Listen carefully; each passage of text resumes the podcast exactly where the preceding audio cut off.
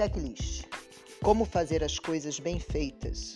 Livro do médico e escritor Atul Gawande.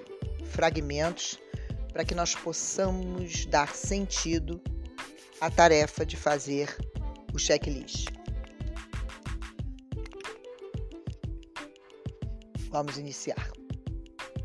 Como cirurgião geral, gosto de pensar que posso lidar com a maioria das situações clínicas.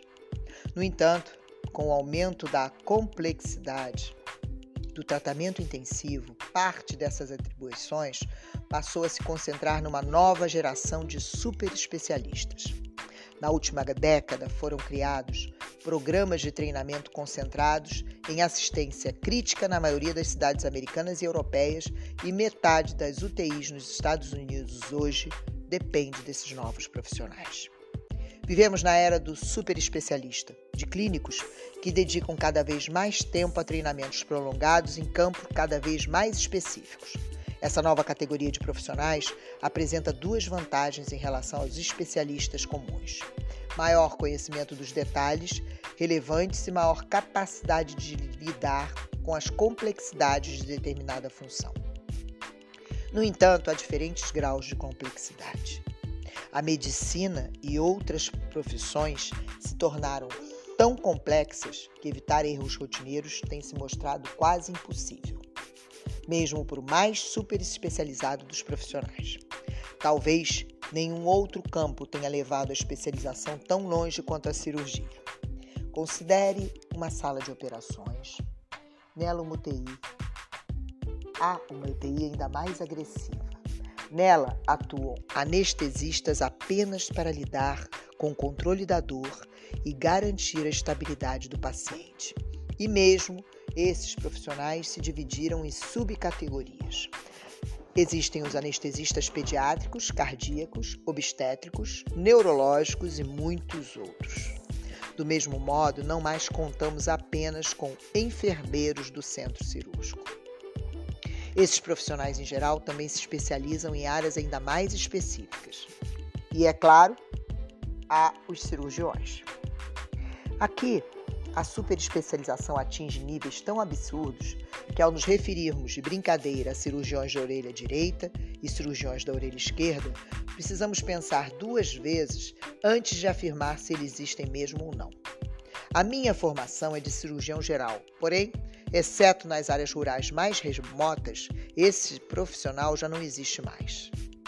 Os cirurgiões gerais já não podem fazer tudo. Decidi então concentrar minha prática em cirurgia oncológica, cirurgia de câncer, mas mesmo essa especialização se revelou demasiado abrangente. Assim,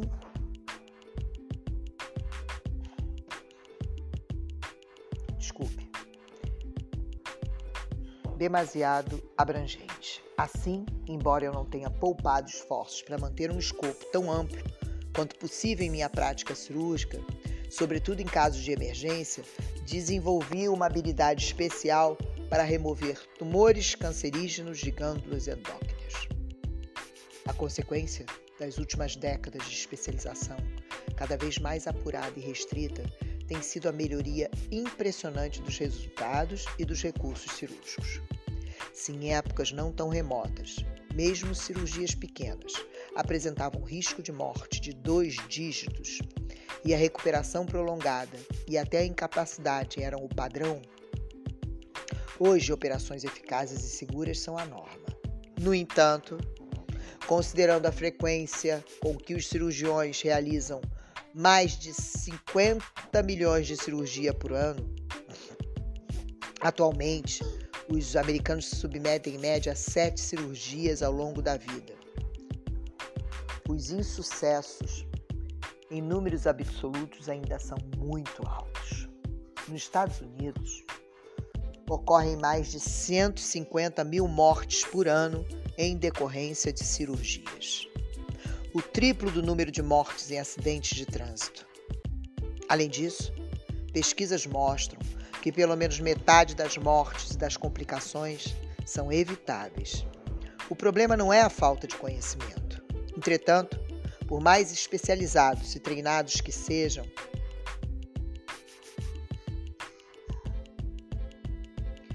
todos os profissionais de saúde, é grande a frequência com que se deixa passar alguma coisa.